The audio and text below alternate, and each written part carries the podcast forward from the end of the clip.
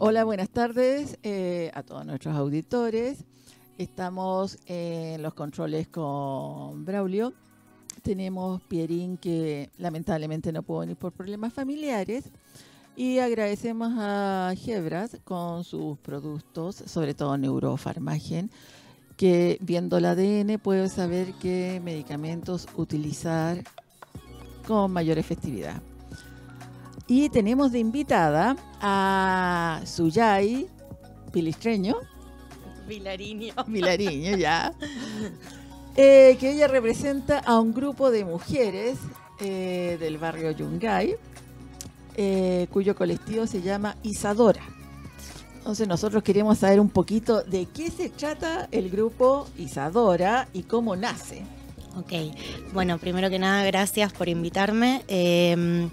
Bueno, Isadora parte un poco por, por em, lo que fue el Mayo Feminista em, y la intención de, em, generar una organización de mujeres que pudiera eh, actuar eh, y, generar eh, acciones en concreto frente a los problemas que vivimos las mujeres hoy en día.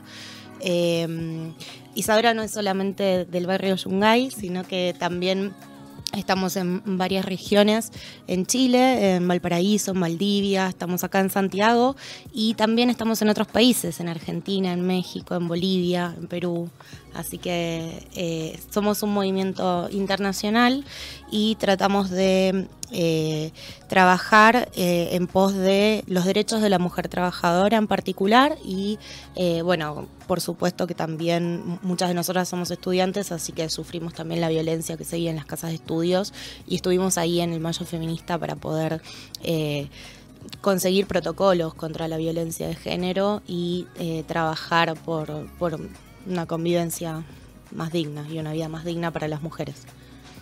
Bueno, también soy mujer, así que más de una vez he vivido lo mismo que estás mencionando, eh, incluyendo el maltrato al estar embarazada, el tener problemas en el trabajo, el que te paguen menos en el trabajo, es un 30% menos prácticamente. Eh, así que yo creo que todas las mujeres que están escuchando hoy día la radio tienen o han tenido problemas o han sabido de alguien que ha tenido problemas. Exacto. Eh, cuéntanos, Suyay, ustedes son un grupo. Las mujeres estamos, eh, digamos, o están en el grupo, ¿desde qué edad hasta qué edad? Tenemos diferentes edades, somos todas trabajadoras, estudiantes, dueñas de casa. Así que no, no hay una edad para pertenecer a Isadora, sino que simplemente las ganas de organizarse. Muy bien. Mira, nosotros para todo esto podemos recibir preguntas del público eh, por medio de WhatsApp al número 569-872-89606. Se los repito, 569-872-89606. Eh, Suyay, ¿se han unido a otros grupos ya porque el movimiento feminista claramente está en todos lados, además que ahora gracias a las tesis tenemos un himno que es internacional. Cuéntame con qué otros grupos se han reunido y cómo lo han hecho. Bueno, en Argentina, donde partió la agrupación Isadora, eh, somos parte de, por un lado, el Frente de Izquierda, que es una coalición eh, electoral en donde tenemos diputadas eh, que llevan la voz de las mujeres trabajadoras al Parlamento y por otro lado eh, pertenecemos a lo que es la campaña nacional por el derecho al aborto. Acá en Chile estuvimos un tiempo en lo que fue la coordinadora 8 de marzo y nos salimos por algunas diferencias políticas, principalmente con el Frente Amplio. Ok, y hace poco también vi que se estaban reuniendo con Woman Global. Sí, estamos trabajando con eh, Woman Global Health, que es una, agrupación internacional de mujeres em, que tienen relación eh, en sus trabajos con la salud. Eh, bueno, todas sabemos que la mayoría de las mujeres, o sea, de los puestos de trabajo de enfermería, de TENS, de em, trabajadores de, ¿cómo se dice?, ocupacionales, etcétera, somos todas mujeres, la mayor cantidad. Después, bueno, también las profesoras. Entonces, para nosotras es muy importante generar lazos con agrupaciones que puedan trabajar por los derechos de las mujeres también en otros ámbitos, ¿no? Y entonces, por eso también es que empezamos a trabajar junto con esta agrupación que además tiene un carácter internacional eh, y muy importante para las feministas hoy en día porque al machismo lo combatimos en todo el mundo. A ver, eh, Suyay, ¿Dónde te pueden ubicar a la organización en sí? Yo vi que ya tenían Instagram, que tienen una página en Facebook. Sí. Cuéntanos más o menos cómo te pueden ubicar, pueden contactarse, a lo mejor hay problemas, a lo mejor alguien quiere un apoyo, quiere una guía. Sí, hemos trabajado con mujeres en situaciones de violencia, particularmente con chicas a las que han golpeado. Eh, también trabajamos con mujeres de forma eh, para ayudarlas en el proceso de decidir sobre su propio cuerpo. Y entonces, eh, en ese sentido, se pueden comunicar eh, al Instagram por mensaje directo, como quieran, que es isadora.chile y también al mismo Facebook, la misma dirección que es facebook.com isadora.chile. Entonces ya tienen súper claro que si tienen algún problema, necesitan alguna guía, algún apoyo, ya nos podemos comunicar entonces con Isadora que es un grupo que es absolutamente transversal en edad, ¿ya?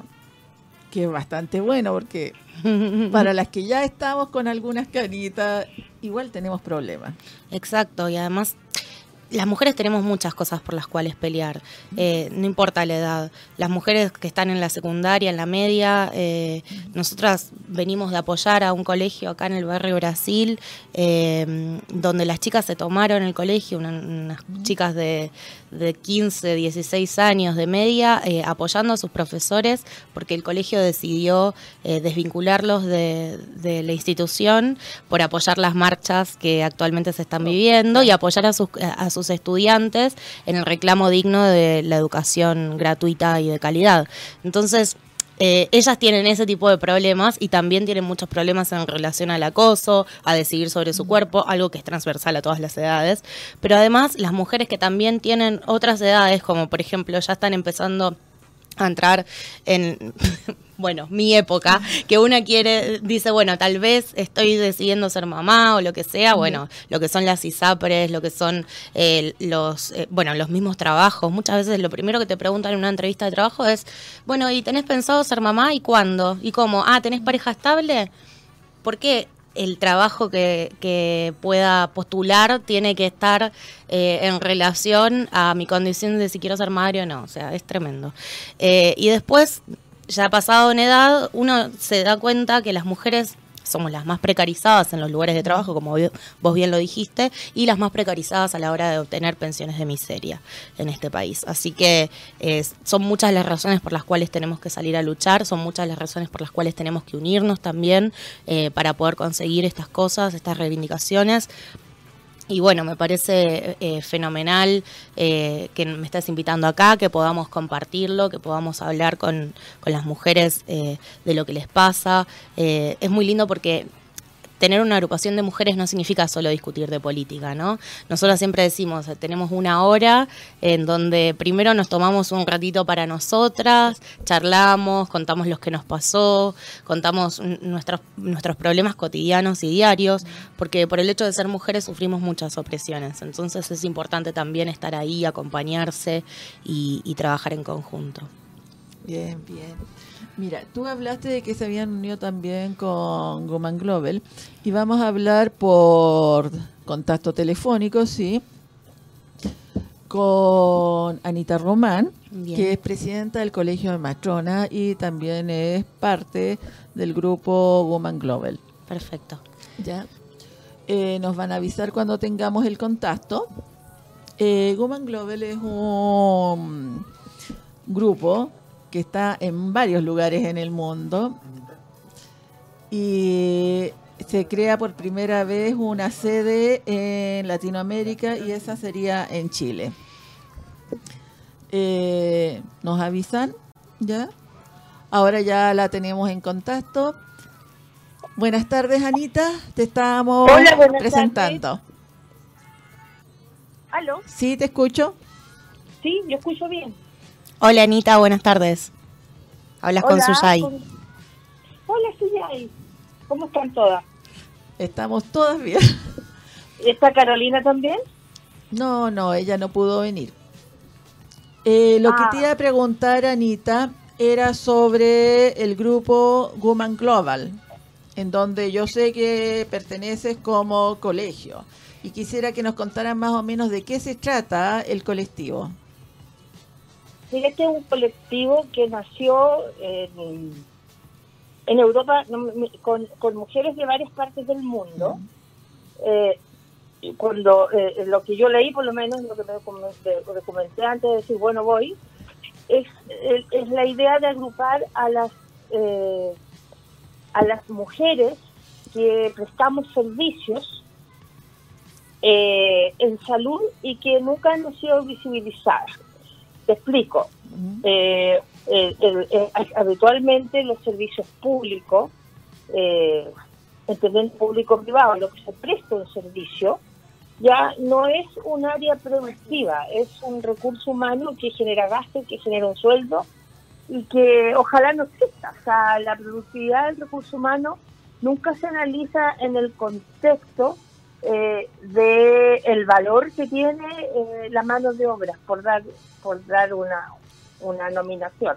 ¿Correcto? Y en ese espacio, el sector público eh, de- tiene un 70% de trabajadoras, o sea, el Estado tiene contratada, el 70% de sus trabajadores son mujeres, ¿ya? Eh, y somos mujeres eh, diversas en muchos ámbitos, en la educación, en la salud, en los organismos que prestamos servicios, como son los organismos centrales, hablemos de ministerio, Sename, aduana, eh, las personas que habitualmente están detrás de la ventanilla o detrás de una oficina, somos fundamentalmente mujeres. Y de ese 70%, el 40% somos además jefas de hogar.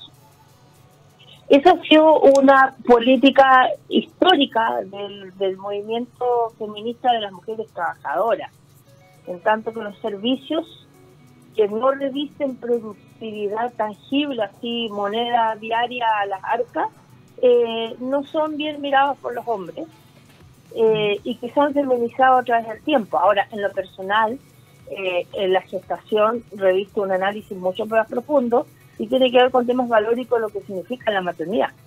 Bueno, pero en ese espacio, eh, ha- habiendo dado nosotros, yo por lo personal, con muchos otros grupos diferentes a la Woman Global eh, esta pelea por el reconocimiento del trabajo de las mujeres, eh, y te lo doy con otro ejemplo, en, en- en- el gobierno de Ricardo Lagos, que hicimos esta, esta digamos, un análisis de, eh, de qué ocurría con la ley de acoso sexual, con la ley de acoso laboral y rec- recabamos eh, mucha evidencia, nos encontramos que eh, en el mundo de la pesca, por ejemplo, o de, o de la industria de la moda, a muchas mujeres se les lleva el trabajo a su casa.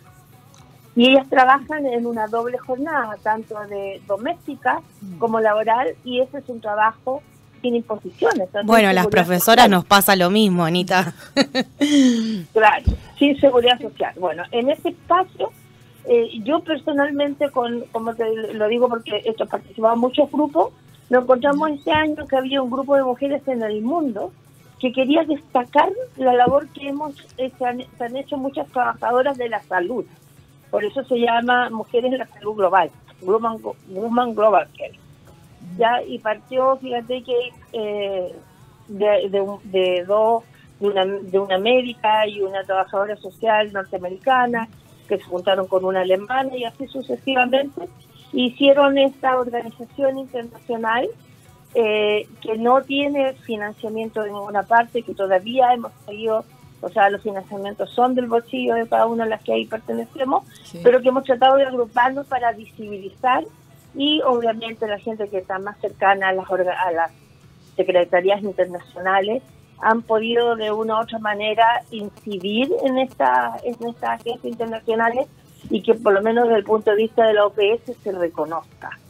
¿ya? Y así fue como eh, empezaron a premios que entrega la propia OPS ya y, eh, a mujeres destacadas, como la, como la labor que hacen muchas enfermeras en Nairobi, eh, otras en, el Congo, otras en la India, y, particularmente en América Latina también casi las más invisibilizadas, porque eh, el, hecho de, pertenecer a un mundo feminizado, eh, nunca somos sujetas de ningún tipo de, de impacto mediático. ¿ya? Y en ese espacio, es la Woman Global ya que son mujeres trabajando en el mundo esperando que se reconozca el aporte de los trabajadores de la salud en la economía mundial, porque una, una población enferma eh, no es producida. Estamos hablando en términos económicos. Correcto. Anita, nosotros vamos a subir a, digamos, por pantalla las redes sociales de mujeres eh, en salud, ya Woman Global Gel, y también del Instagram que tienen.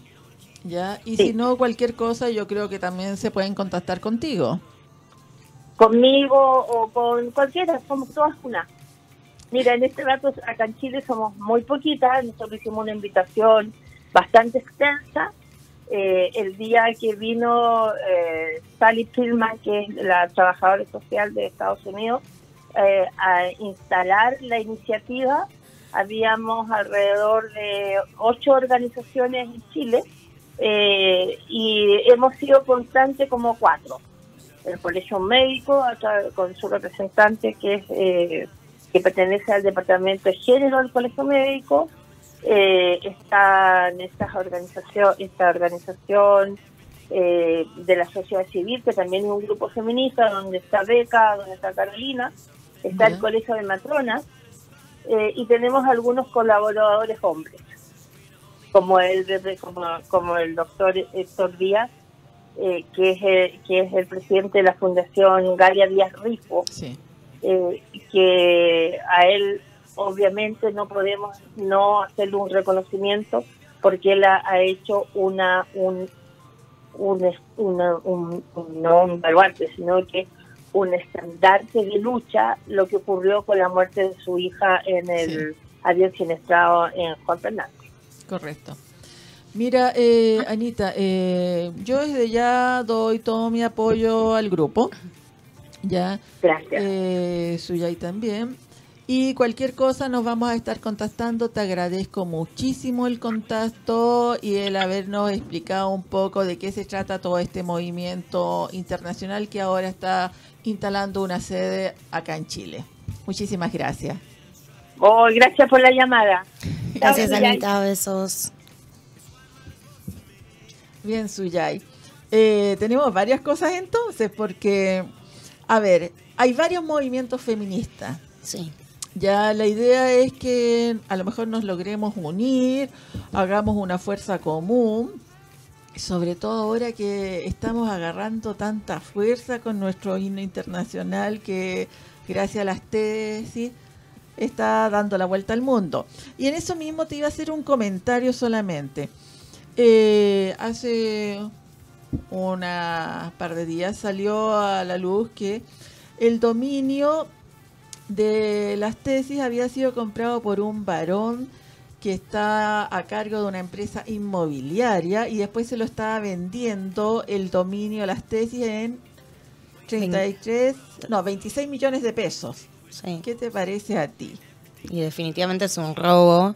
Eh, está utilizando eh, la fama que tuvieron este grupo de mujeres eh, denunciando una causa más que justa y que se globalizó en tan poco tiempo, eh, también en un contexto de nuestro país en donde las mujeres estamos sufriendo mucha violencia, son muchas las mujeres torturadas por parte de carabineros, son muchas las mujeres que han sido violadas. Entonces, eh, es una falta de respeto eh, enorme a todo el movimiento feminista, no solamente las tesis, y eh, desde ya estamos con ellas y todas las acciones legales que ellas me imagino que irán a hacer, nosotras desde Isadora y me imagino que también desde Woman Global Health vamos a apoyarlas, porque esto no es más que un robo y una falta de respeto a todo el movimiento de mujeres. Eh, con respecto a las actividades que tenemos programadas con Woman Global Health y con Isadora, me parece súper importante, eh, para que no nos olvidemos, Oh, sí. de, de contarle a toda tu audiencia eh, que vamos a estar eh, realizando el sábado 21 a las 16 horas en la Plaza Yungay. Esto queda en... Rosas con Libertad, por ejemplo, por decir una de las esquinas de la plaza, eh, en el centro de Santiago, un taller eh, con vos, eh, Silvia, que, y toda tu experiencia respecto a los primeros auxilios y cómo prevenirnos en caso de problemas respiratorios y bueno, si, si nos sucede cualquier tipo de, inconveniente que tenga que ver con la salud eh, cuando estamos dentro de, de una marcha y eh, lamentablemente eh, vivimos una represión que es cada día más brutal, que va en escalada y que la gente igual sigue combatiéndola en las calles, por eso es tan importante este taller. Es un taller además que si bien es abierto a la comunidad entera, eh, es hecho por mujeres, para mujeres, para las mujeres de la primera línea, para reivindicarlas a ellas también en esta lucha tan importante contra el gobierno de Piñera y contra la represión estatal. Así que los dejamos a todos invitados, sábado 21 a las 16 horas en la Plaza Yungay, en el Santiago Centro, un taller de primeros auxilios de la mano de la genia de Silvia, que va a estar eh, compartiéndonos todo lo que sabe con respecto a, a los libros que incluso ha sacado, eh, que están a punto Ah, de salir. ¿no? Este viernes. Este viernes, sí, este viernes sale tu libro, así que no nos lo podemos perder, me parece, es una... Muchas una gracias, oportunidad. Zulia. Sí, de hecho, el taller está abierto para todas las mujeres que lleguen a Plaza Yungay. Entonces, este 21, ya a las Y para 4 de la todos. tarde. Bueno, sí, para todos. No, si los hombres también están combatiendo y hay que, hay que hacernos sí. cargo de también poder unirnos en las cosas que nos competen, ¿no? No, bien. Suyay, muchísimas gracias por todo esto. Te voy a pedir que en un par de frases tú di- le des el último mensaje a nuestra audiencia en relación también al grupo Isadora. Bueno, Isadora eh, es una agrupación de mujeres que está interviniendo en este momento en la realidad chilena. Eh, nosotros creemos que lo más importante acá es seguir movilizados, eh, las chilenas y los chilenos, eh, en contra del gobierno de Piñera, en contra de la represión. Eh, estamos conformando también una coordinadora por los presos políticos, de la cual somos parte, eh, para pedir su liberación inmediata. Estamos en un momento en donde podemos ganar muchas cosas eh, y tenemos que ir contra todo lo que nos lo está impidiendo en este momento. Así que hay que, hay que seguir estando en la calle, en las plazas, en los cacerolazos, hasta que consigamos todas las reivindicaciones del movimiento chileno. Eso. Muchísimas gracias, Suyay. Y ahora nos vamos a ir a una pausa y vamos a volver con nuestro siguiente invitado hablando de los medios disuasivos sonoros y el daño al oído que pueden causar. Muchísimas Buenísimo, gracias. muchas Sí. gracias. Buenas tardes nuevamente. Nos encontramos con nuestra invitada de tecnología médica de la Universidad de Chile, Catalina Rita, eh, quien ella es magíster en salud pública y además es especialista en otorro- otorrino laringología y se especializa en enfermedades En salud ocupacion- ocupacional. en salud ocupacional. Trabajadores expuestos a ruido. Imagínense, trabajadores expuestos a ruido. ¿Adivinen por qué la tenemos acá?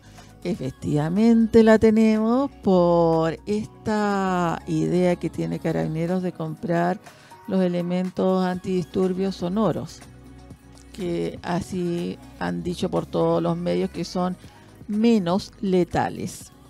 Pero queremos saber la verdad. Eh, Catalina. Buenas tardes. Eh, gracias por la invitación y queremos contar un poquito acá, una, eh, relatar una declaración. Venimos del Departamento de Tecnología Médica de la Universidad de Chile y ahí en la, eh, dentro del equipo que trabajamos en el área de, audición no podíamos quedar al margen de comentar esta situación y dar una, explicación o nuestra opinión al respecto. Eh, gracias a esto también hemos sido acogidos, hemos ido a hablar con las autoridades y yo creo que hemos tenido una buena recepción, pero es bueno que todos estemos enterados. Así que no sé si prefieres que te relate o te leo la declaración. Yo creo que lee la declaración para que todos nuestros auditores estén al tanto de lo que se declara, porque no es muy larga. No. Ya, y de ahí comenzamos entonces a hablar. Ya, entonces voy a leer de corrido primero. Bien. La comunidad del Departamento y Escuela de Tecnología Médica de la Facultad de Medicina de la Universidad de Chile ha tomado conocimiento de la posible utilización de dispositivos de disuasión acústica LRAD, Long Range Acoustic Device, como elemento antidisturbios por parte de Carabineros de Chile. Debido a la gravedad que reviste este método para la salud de las personas, se hace un deber declarar lo siguiente. Primero, el LART es un dispositivo de largo alcance, generalmente en forma de disco, que emite un sonido audible en un arco de entre 30 a 60 grados, el cual puede alcanzar una intensidad de hasta 160 decibeles aproximadamente, según la orientación del disparo y cercanía. Su alcance puede llegar hasta los 3 kilómetros. El nivel de ruido que este dispositivo emite es similar al que produce una turbina de avión al despegar mientras el oyente está ubicado junto al avión en la losa del aeropuerto. 2. La exposición a sonidos de alta intensidad produce serios daños a la salud de las personas, que van desde agotamiento, estrés, trastornos de sueño, hipoacusia, que es la pérdida de la audición, entre otros. Además, ante exposiciones bruscas y de altísima o mayor nivel de intensidad, se observa daños de la membrana timpánica, oído medio, tinitos e incluso vértigo. La Organización Mundial de la Salud recomienda no estar expuesto a ningún sonido por sobre los 85 decibeles. En este sentido, el equipamiento LARD, al superar estos niveles de intensidad sonora, puede provocar distintas alteraciones en las personas. Las más inmediatas corresponden a los dolores de oído, tinnitus, pérdida de audición permanente, además de las anteriormente señaladas. El daño que ocasiona este tipo de armas no discrimina entre animales y personas, puede afectar no solo a quienes se manifiestan, puede generar daños a transeúntes, locatarios, residentes, niños, niñas y mascotas de las zonas donde se utilizan estos dispositivos. Tampoco se podrá generar un control sobre el tiempo de exposición, desconociendo cuántas veces se utilizará en una misma manifestación. 4. Las consecuencias de su uso pueden generar daños permanentes que impactarán directamente en la salud de las personas, vulnerando derechos humanos básicos. No es aceptable que se recurra, recurra a dispositivos capaces de producir daño irreversible en los órganos de los sentidos de las personas que participan o permanecen en las zonas cercanas a las manifestaciones ciudadanas. Teniendo estos antecedentes en consideración, rechazamos categóricamente el uso de este tipo de dispositivos y apelamos a que las autoridades responsables reconsideren su decisión de utilizarlos como forma de control antidisturbios. También hacemos un llamado a las autoridades universitarias y del área de la salud a manifestarse en contra del uso de estas peligrosas armas disuasivas. Eh, Catalina, bueno, creo que es fuerte. Ya, de hecho, mira lo que son las cosas. Eh, yo tengo tres amigos, dos amigas y un amigo que viven en la zona cero. De hecho, el que vive más cerca vive sobre el teatro de la Universidad de Chile, ya en el segundo piso.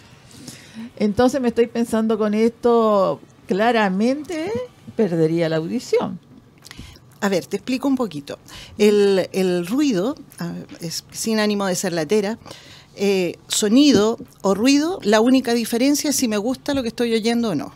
Físicamente es lo mismo y produce el mismo efecto. Por lo tanto, si a mí me gusta la ópera y me pongo música a alta intensidad, muy alta intensidad, me voy a generar el mismo daño que este dispositivo. Así que tenemos que ir entendiendo el ruido como la noxa. ¿ya? Eh, el, estar expuesto a ruido, nuestra vida industrializada y de trabajar ha generado que somos productores de ruido y estamos en una cultura, parece que, eh, que adoramos el ruido. La, tú vas a una fiesta y lo tienes que sentir, que te vibren los brazos, no, basta con que lo disfrutes auditivamente. Pero estamos hablando siempre con, eh, con niveles de sonido como máximo, a veces a 100 decibeles, por ejemplo. Un concierto hasta 120 son eh, ruidos de alta, eh, alta intensidad, que es una onda sonora que viaja a través del aire. Por lo tanto, yo no la puedo contener. En el ámbito ocupacional, por ejemplo, eh, existen normas estrictas en cuanto al tiempo y la cantidad de ruido a la que estás expuesto. Una forma de controlar el, o tratar de, de frenar el daño es disminuir el tiempo al cual uno está expuesto. ¿Ah? Entonces, por ejemplo, dentro de la norma chilena, dentro de la legislación chilena a ruidos de impacto, que son ruidos así de una, de una eh, salida solamente, ¿eh? de alta intensidad en el ámbito laboral, se acepta como máximo 135. Con uno que exista. Aquí estamos hablando de, 160. Estamos hablando de 160. Y la norma también dice que ni siquiera un trabajador con elementos de protección auditiva, protectores auditivos, debiera estar expuesto a ruidos de impacto de 140 decibeles. Y aquí se está hablando de usar algo a 160 decibeles.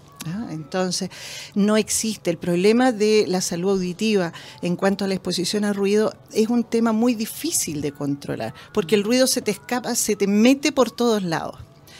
Otra forma de controlarlo es la cantidad de veces a la cual te expones. ¿ah? Entonces van reduciendo el tiempo de la exposición.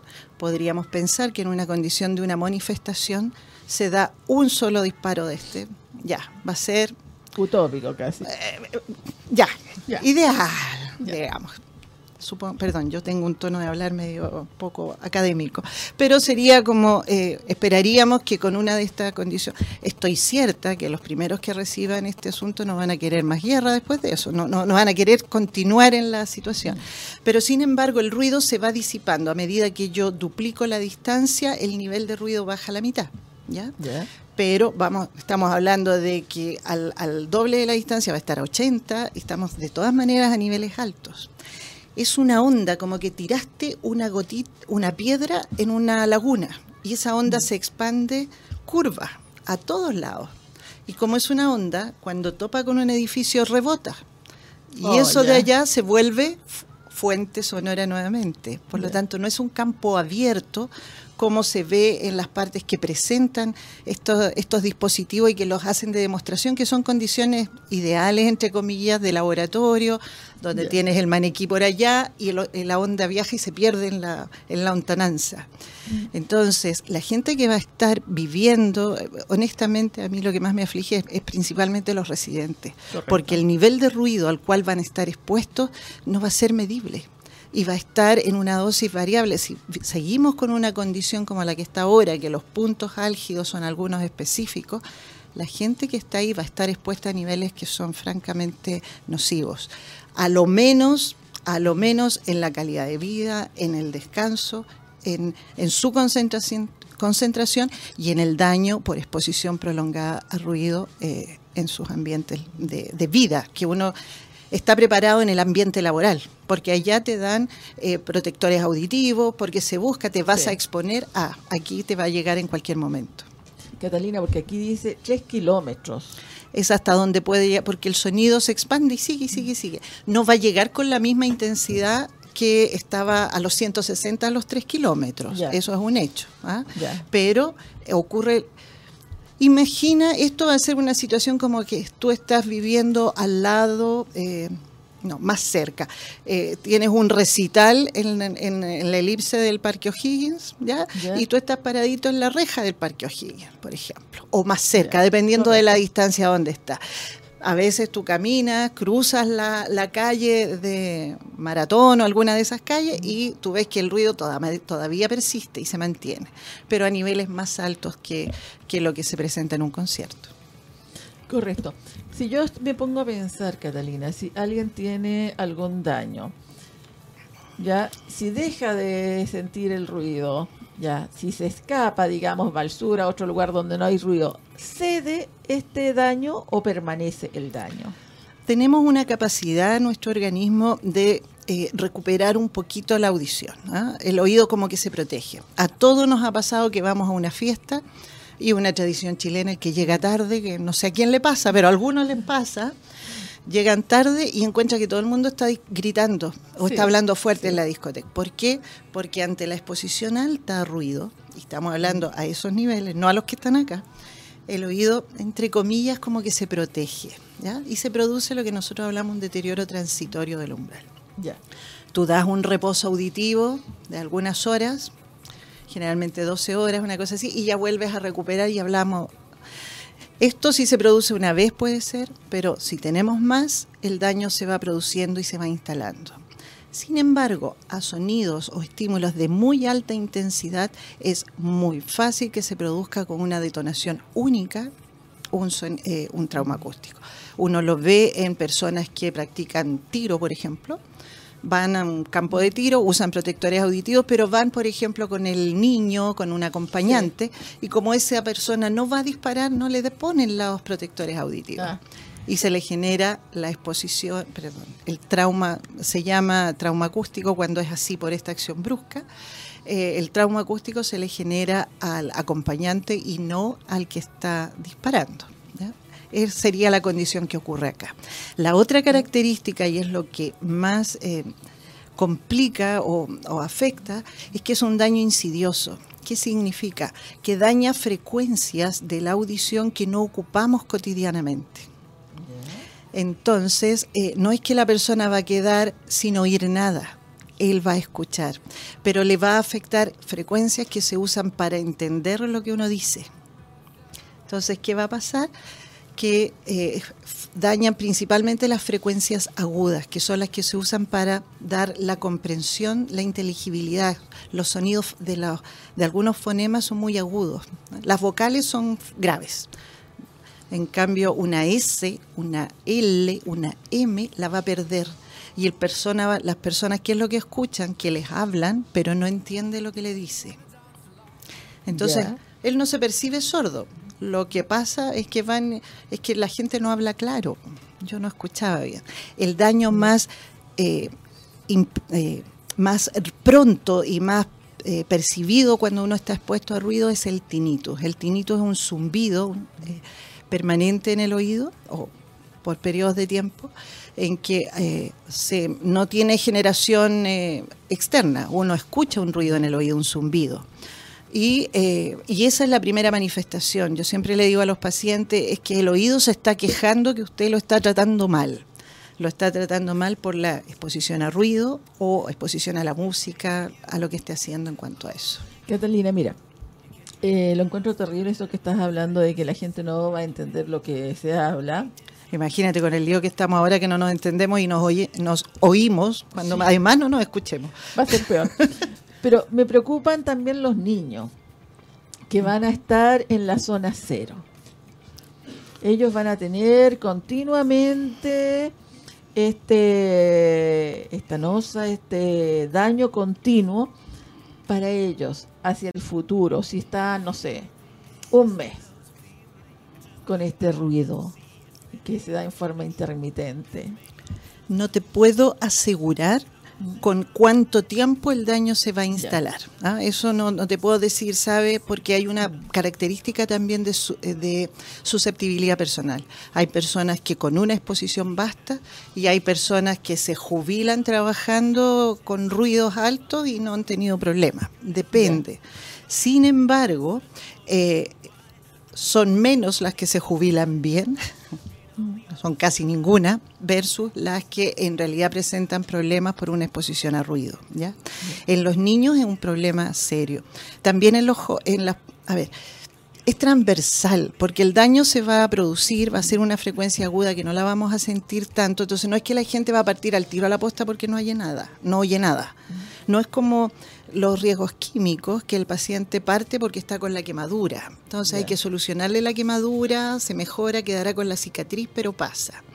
En la parte auditiva el daño queda en las células que oyen y no tenemos forma de recuperarlas si se muere la, la, la célula que oye, no se recupera. El apoyo que se puede dar es eh, la rehabilitación auditiva y el uso de audífonos. Entonces, si nosotros, por envejecimiento y el uso y mal uso de la audición, eh, vamos, en algún momento vamos a ir perdiendo nuestra audición, lo mismo ocurre con la vista, con el oído, en la vista se llama presbicie, en la audición se llama presbiacusia. Entonces, cuando vamos quedando sordos por viejitos, si yo por mi genética debería haberme quedado sorda a los 80 años, a lo mejor debido a la exposición a ruido, que puede ser por esta acción o puede ser por otro tipo de exposición, pero también a ruidos de alta intensidad, eh, a lo mejor audífonos voy a necesitarlo a los 50. Oh, ya. O sea, a ver si entendí bien. Va un grupo que está viviendo en la zona cero. Ya. No va a tener problemas probablemente en las primeras semanas. Va a cesar todo esto. Imaginemos que cesa. Pero va a perder la audición o va a requerir de apoyo como audífono a los 50, 60 años. Posiblemente y ni siquiera lo va a asociar a lo mejor a esta protesta.